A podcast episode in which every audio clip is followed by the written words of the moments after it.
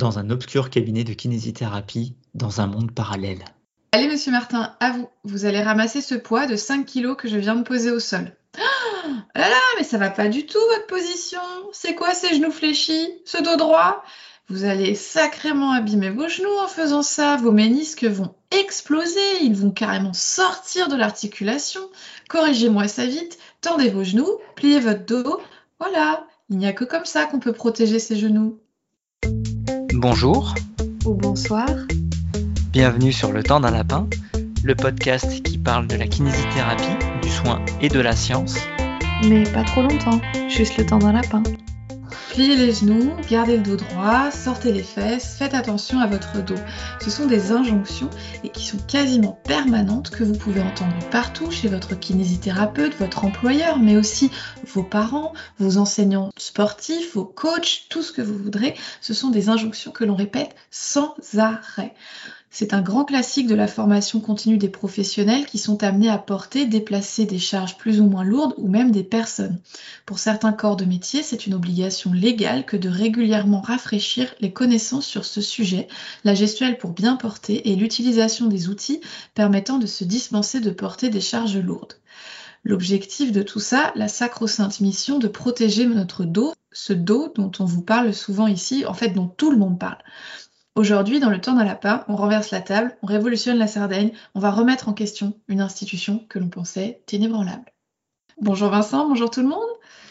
Bonjour Marie, bonjour à tous. Les douleurs de la colonne ou du rachis, comme on dit dans le milieu médical, sont des troubles musculosquelettiques très fréquents parmi les professionnels qui exercent un métier avec une demande physique importante. On pense aux ouvriers du bâtiment, aux personnes faisant de la manutention dans les entrepôts, dans des magasins, mais aussi à certains professionnels de santé, tels que les aides-soignants, qui réalisent quotidiennement la manutention de dizaines de malades. Le problème, visiblement, et ça c'est pas nouveau, c'est qu'on a beau faire de plus en plus attention, l'impact des lombalgies sur les personnes et les populations est de plus en plus lourd. Est-ce que Vincent, tu peux nous parler un peu de ce paradoxe? Selon le Global Burden Disease de 2015, c'est une publication qui fait l'inventaire des pathologies affectant les populations du monde entier, la lombalgie, à elle seule, est responsable de 60 milliards d'années vécues avec une invalidité. Et elle affecte principalement les pays dits développés ou à haut revenu. C'est une des premières causes d'invalidité dans le monde.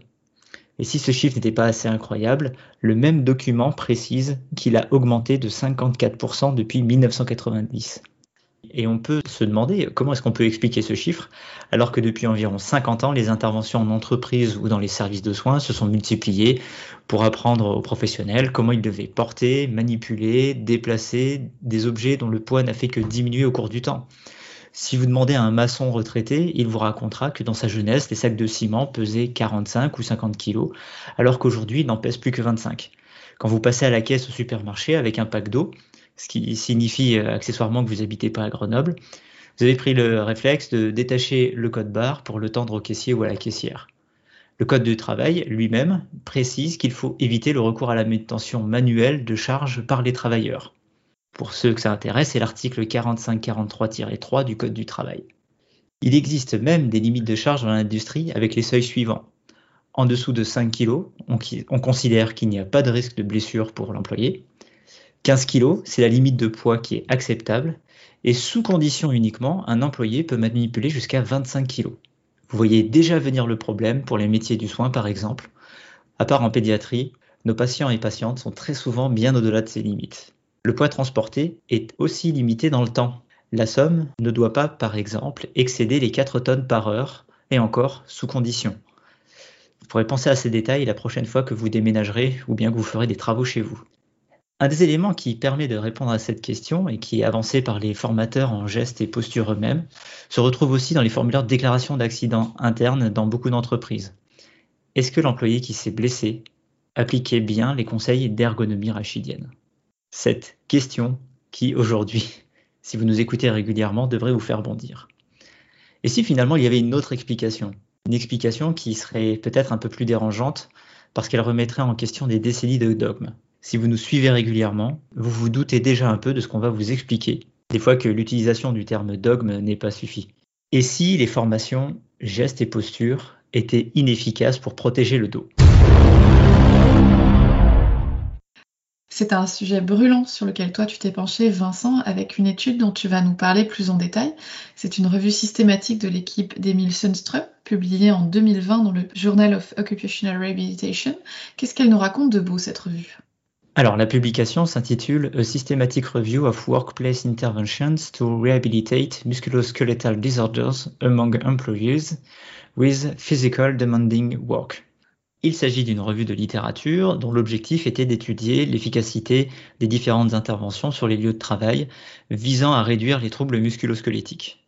Les auteurs ont interrogé les bases de données PubMed et Web of Science.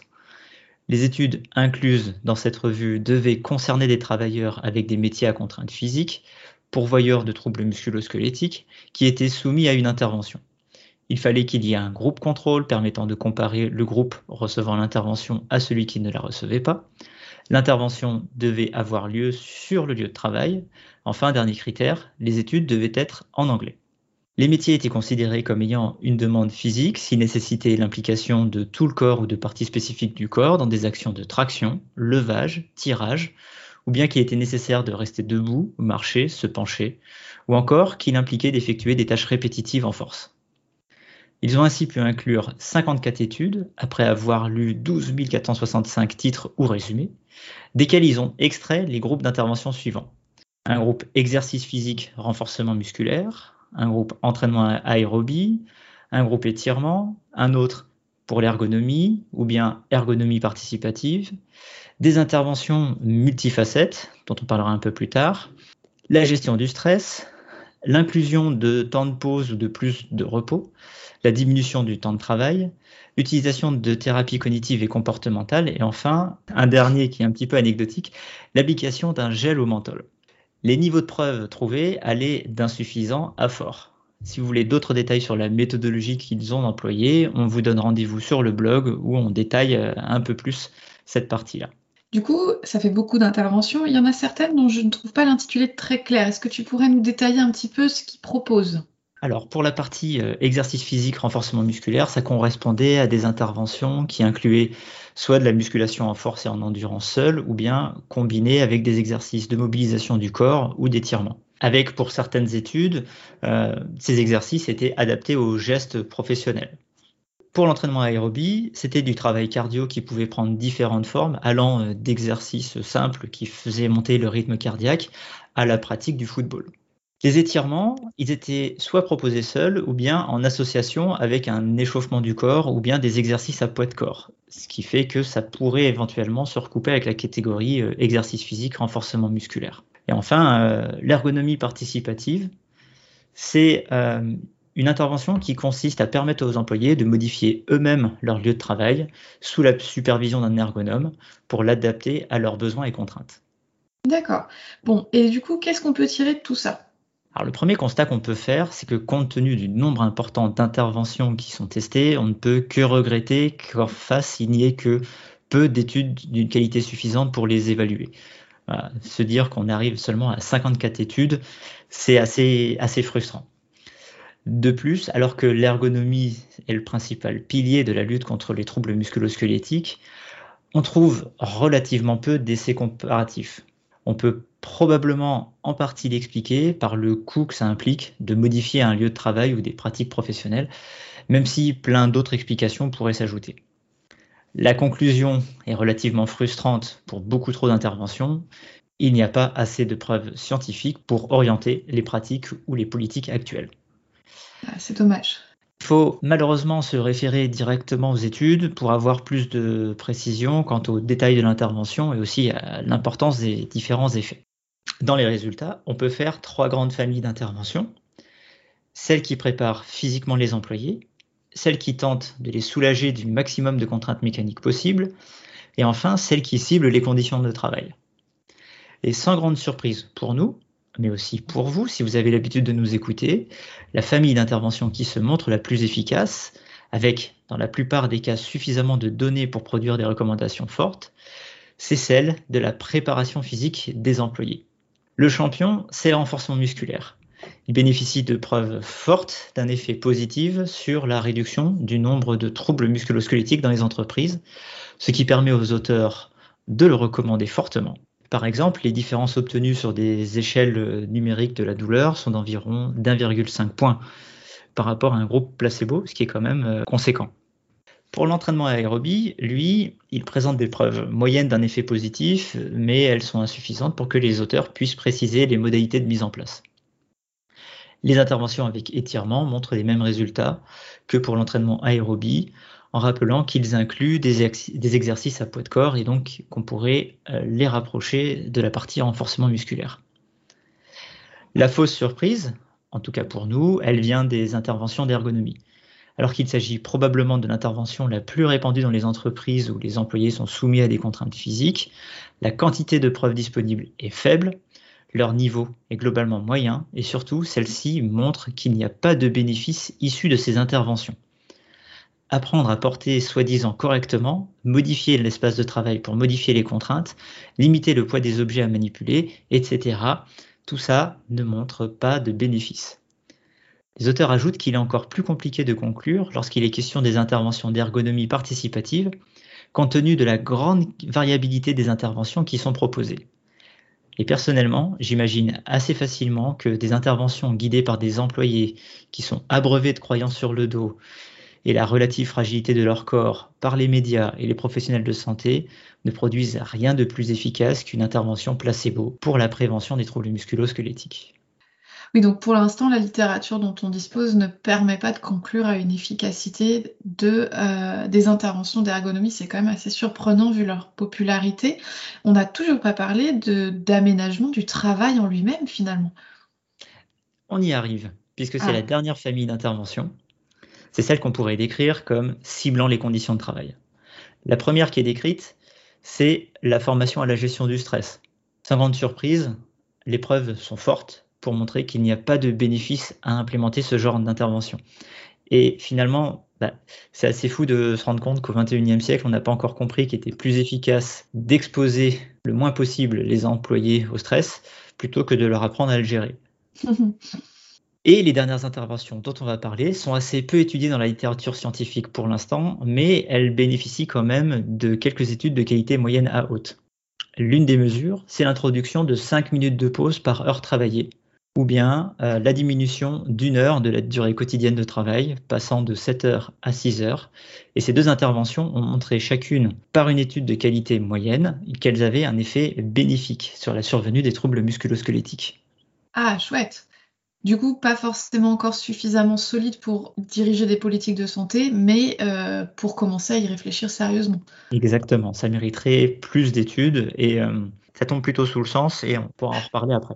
Une étude de qualité élevée a entre autres étudié l'impact des thérapies cognitivo-comportementales sur les troubles musculo-squelettiques, mais euh, sans montrer d'effet positif. Cependant, cette intervention a été comparée à d'autres d'autres interventions plutôt physiques, celle-ci. Et euh, elle n'était pas spécifiquement orientée vers des sujets identifiés comme étant un risque. Donc, on pourrait euh, moduler cette conclusion que les thérapies cognitivo-comportementales n'ont pas d'effet positif. Disons que ça reste encore à explorer de manière plus précise.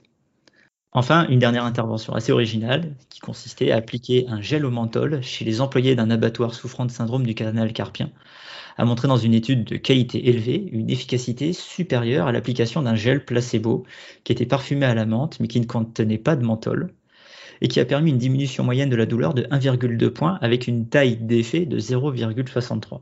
Ok, ce n'est pas si énorme, mais si on le compare au rapport efficacité tarif horaire du professionnel qui va dire aux employés qu'ils ne doivent pas porter plus de 2 kg alors que c'est le poids de leur hachoir, on peut imaginer qu'il y a quelques économies à faire. C'est dingue. Pardon pour cette analyse de haut vol, mais c'est assez impressionnant. Et oui. Au passage, on remarque que la plupart des études qui se penchent sur ces questions sont réalisées dans les pays scandinaves et dans une moindre mesure dans les pays anglo-saxons ou francophones. D'où euh, la difficulté de prononciation de beaucoup de noms d'auteurs. Et donc la conclusion, elle est plutôt sans appel. L'ergonomie qu'elle soit guidée par un expert ou participative, n'a toujours pas fait les preuves de son efficacité pour prévenir les blessures et les douleurs musculosquelettiques. Faut-il pour autant la mettre à la poubelle? Probablement pas, mais pas parce qu'on peut s'attendre à ce que de futures études, de futures preuves en démontrent l'intérêt en termes de prévention. Les auteurs définissent l'ergonomie participative dans la discussion. Je vais les citer. L'ergonomie participative consiste à impliquer activement les travailleurs dans le développement et l'implantation des changements dans l'espace de travail qui permettront d'augmenter la productivité et réduire les risques en lien avec la sécurité et la santé. Elle est basée sur le postulat que les travailleurs sont les experts et que, en leur donnant les connaissances appropriées, les compétences, les outils, la possibilité, les ressources et en les encourageant, ils sont les mieux placés pour identifier et analyser les problèmes et développer et implémenter les solutions qui seront à la fois efficaces pour réduire le risque de blessure et améliorer la productivité, et aussi être acceptés par ceux qui devront les employer. On peut donc supposer que le fait d'impliquer les travailleurs et de leur faire confiance serait le principe actif. Encore qu'à ce sujet, on manque de données. Et personnellement, je ne serais pas étonné que l'effet soit comparable à un effet placebo. Comparable ou supérieur? Comparable. Tu penses pas que ce serait plus? Non. D'accord pour moi, c'est euh, OK, on met en place une intervention pour que vous vous blessiez moins. Ah, bah, du coup, on va faire des choses pour se blesser moins. Et c'est plus leur croyance du fait qu'ils vont moins se blesser qui agirait qu'une efficacité réelle en termes de protection. D'accord. On peut même se dire que si tu dis au patient que si c'est lui qui met au point les mesures de sécurité, eh ben, peut-être qu'il sera un peu plus attentif à sa sécurité lorsqu'il réalisera une action. Ouais. J'aime beaucoup cette définition, Vincent, puis je te remercie de l'avoir citée parce que ça correspond pas du tout à ce que j'imaginais de l'ergonomie, ni ce que je pouvais imaginer de ce qu'on aurait pu mettre derrière le terme ergonomie participative. Elle est fascinante parce que ça tombe à la fois sous le sens et en même temps, est-ce que c'est ce qu'on fait dans les entreprises? Je ne suis pas sûre. Et je pense que c'est bien dommage parce que euh, je suis sûre qu'il y a plein de gens qui ont de bonnes idées ceux qui sont justement concernés par les TMS et par l'organisation du travail. Euh, et c'est vrai qu'en cabinet, je trouve que souvent, quand on essaie de parler de reprise progressive ou de demander à des gens qui travaillent dans des milieux avec des métiers à haute intensité euh, physique, à hautes exigences physiques, ben en fait, tout est verrouillé, il n'y a absolument aucun moyen d'adapter la situation. Cette question euh, sur le fait d'impliquer les travailleurs, de leur faire confiance, c'est des choses dont on parle quand même assez régulièrement sur le lapin, que ce soit sur le travail ou que ce soit sur la douleur. Toi, tu en retiens quoi, Vincent, de cette étude?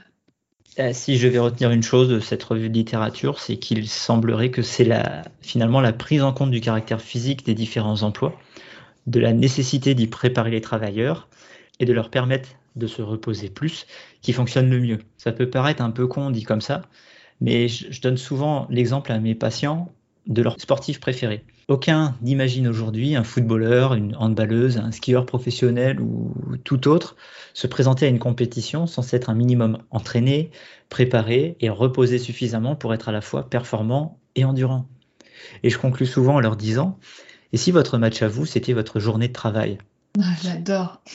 C'est vrai, on, ne considère pas assez l'activité physique quotidienne ou l'activité physique au travail comme une activité physique qui, comme n'importe quelle activité physique, lorsqu'elle est intense ou peu intense, elle mériterait d'être préparée comme un déménagement où ce serait pas mal de bouger un petit peu en amont, euh, effectivement comme un travail physique où après un long arrêt de travail, et eh ben, le plus dur, je trouve, moi en kiné, c'est de réadapter les gens avant à ce qu'ils puissent faire une activité physique euh, répétitive intense pendant 7 heures d'affilée, 5 jours sur 7. J'aime beaucoup ton exemple parce que on a plein de patients qui vont euh, commencer à faire des, squats et la chaise euh, trois mois avant de partir au ski, mais t'en as aucun qui va se préparer pour son déménagement, t'en as aucun qui va se préparer pour les travaux quand il va refaire sa salle de bain ou poser du parquet dans sa chambre. C'est assez drôle. C'est ça, il y a une espèce de hiérarchie où euh, dans le sport, on a intégré l'idée qu'il y a besoin d'une préparation parce que oh là là, on risque de se blesser, alors que finalement, si on se fait mal en déménageant, alors que ça fait 20 ans qu'on l'a pas fait, qu'on a trois enfants en bas âge et qu'on ne dort pas, on va pas se dire qu'on n'est peut-être pas prêt, on va se dire qu'on est foutu. Et ça, c'est un truc qui me semble moi fondamental dans le rapport des personnes à la douleur. Parce que du coup, il y a une perception qui est complètement différente selon l'activité, alors que finalement, pour le corps, c'est un peu pareil. Je leur dis, ben, moi, j'irai pas courir un marathon demain, vous non plus. Alors, déménager, bah oui, c'est dur. Surtout quand bah, ces derniers temps, c'était très compliqué au travail et que vous avez eu très peu de temps pour faire de l'activité physique et que vous avez été extrêmement stressé et que vous dormiez très peu. En fait, je crois qu'il est vraiment temps d'arrêter de se voiler la face. Aujourd'hui, on a la connaissance des déterminants sociaux de la santé. Elle est primordiale pour qui prend en charge les patients. Mon avis, personnel, attention, c'est que ce n'est probablement pas le fait de porter des charges, de rester longtemps debout, de devoir beaucoup marcher, tirer, tracter, lever, se pencher ou devoir forcer de manière répétitive qui favorise les troubles musculo-squelettiques, mais plutôt le fait d'appartenir à la catégorie socio-économique dont le travail consiste à réaliser ces tâches. Je suis assez d'accord avec toi et j'ai souvent tendance à dire aux gens qui ont un métier physique qu'au contraire, leur corps est archi prêt à tolérer ces contraintes physiques.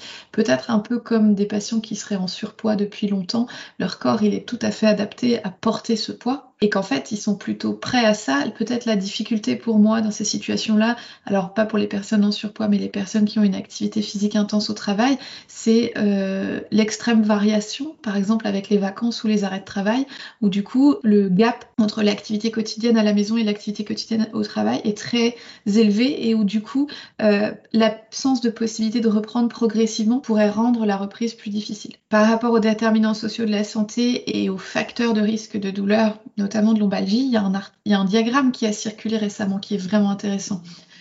Exactement. C'est un récent article paru dans le JOSPT dans lequel Cholewicki et ses collaborateurs ont essayé de recenser tous les mécanismes impliqués de près ou de loin dans la lombalgie, qui est, je le rappelle, un des principaux troubles musculo-squelettiques.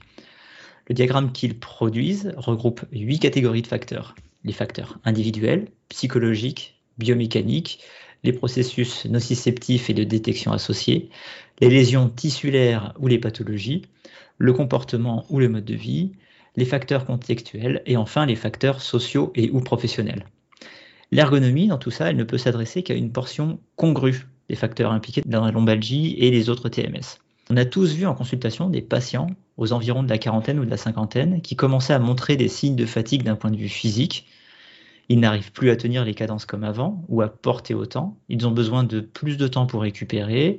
Ils ont aussi plus de problématiques de santé parce qu'aujourd'hui, ils ont moins d'énergie pour faire du sport quand ils rentrent chez eux après leur journée de travail, qu'ils subissent des temps de trajet plus longs pour aller sur leur lieu de travail, qu'ils ont moins accès à des repas de qualité, peu transformés, pour un travail dans lequel la reconnaissance est souvent faible en plus, sans parler du salaire qui est nettement inférieur à des professions dites euh, intellectuelles, par exemple. Effectivement, moi j'aime beaucoup ce diagramme et ce que je trouve très intéressant quand tu regardes les huit catégories, c'est que finalement, si euh, l'ergonomie vise à, s'adresser au risque de, dit de blessure, et là déjà on sait où il y a un souci parce qu'on peut très bien avoir une douleur une douleur attribuée à un trouble musculo-squelettique mais qui n'occasionne pas de blessure ou de lésion anatomique, euh, eh bien en fait on ne s'intéresse qu'à une ou deux catégories de tous les déterminants euh, possibles qui puissent entrer en compte dans le déclenchement d'une lombalgie et du coup on ne peut offrir qu'une solution très partielle.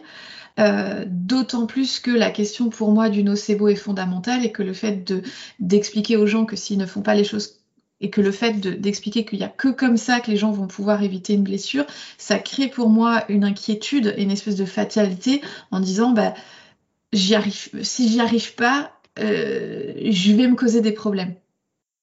En fait, en proposant l'ergonomie comme seule solution au TMS, on nie complètement l'humain qui souffre derrière.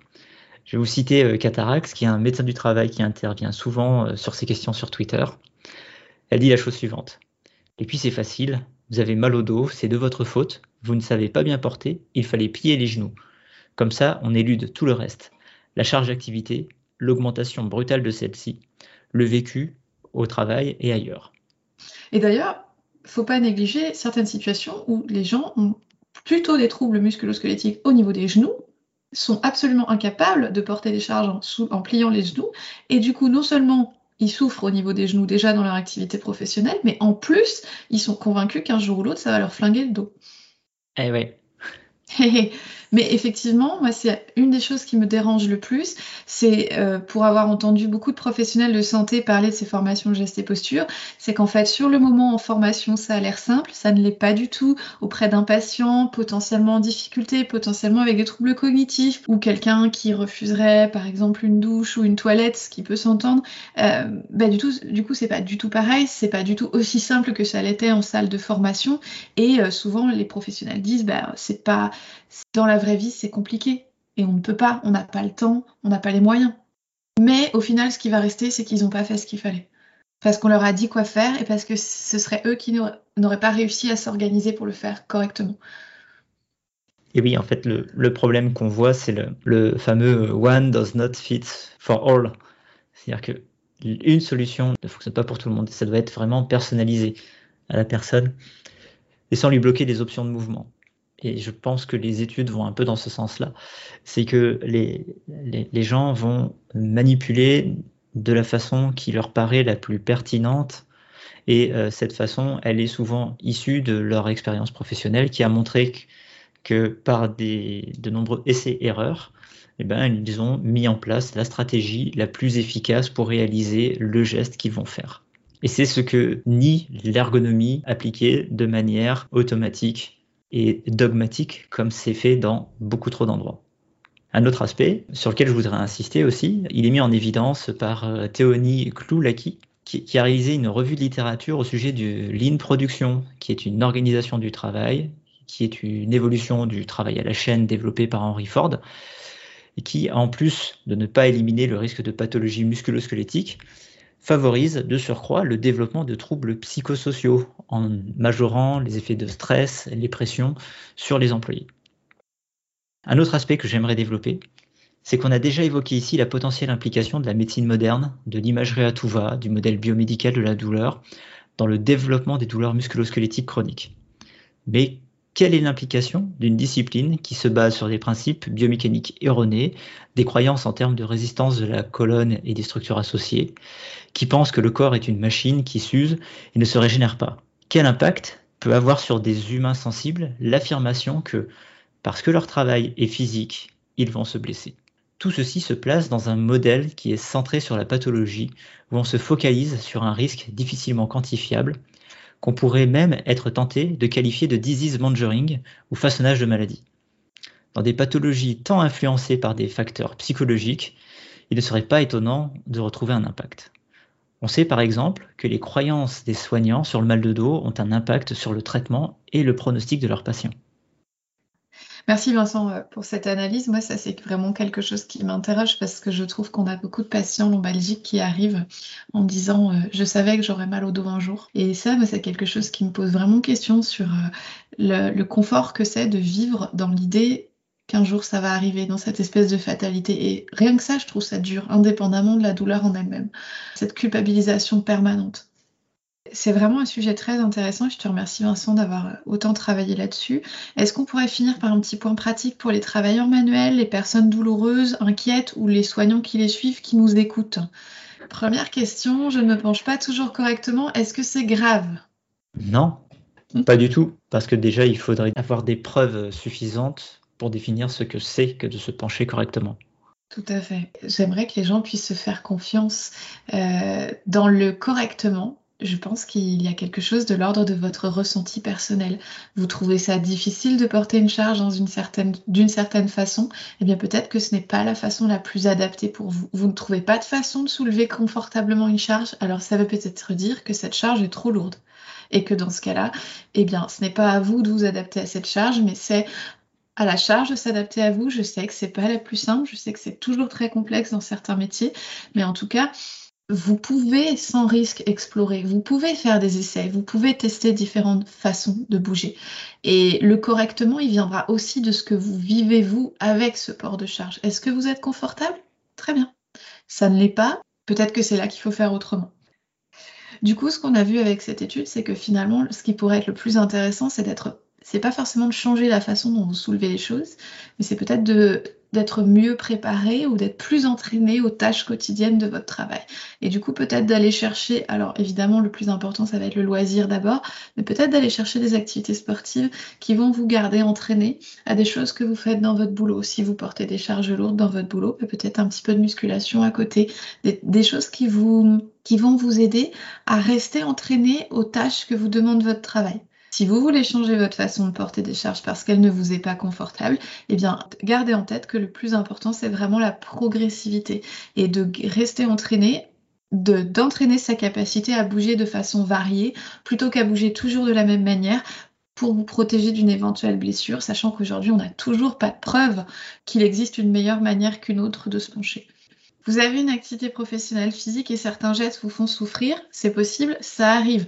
Euh, moi, je dis souvent maintenant, comme on, disait sur le lapin, sur les entorses, eh bien, statistiquement, quand vous avez une activité physique intense, vous avez effectivement peut-être plus de risques bien que vous y soyez plus habitué, vous avez peut-être plus de risques de souffrir de troubles musculosquelettiques que quelqu'un qui a un métier très sédentaire, qui sera peut-être plus gêné, lui, par des positions assises prolongées, par exemple. Dans ces situations-là, on va être un petit peu comme euh, on décrivait tout à l'heure avec les personnes qui font un déménagement et qui vont penser qu'ils se sont blessés euh, parce qu'ils sont foutus, alors que derrière, pour euh, le ski, ils vont avoir conscience qu'il faut s'y préparer. quand il y a un geste qui est douloureux, on sait aujourd'hui qu'il n'y a pas forcément de lésion pour provoquer une douleur. Et avant de penser à la lésion, si c'est possible, même si je sais que c'est dur, ce qui va être important, c'est d'abord de s'interroger sur les causes de la douleur qui sont contextuelles le rythme de travail, votre capacité actuelle, votre contexte de vie. Parce que vous pouvez très bien avoir mal parce que votre rythme de travail s'est augmenté brutalement ou parce que votre capacité actuelle à supporter la charge a diminué.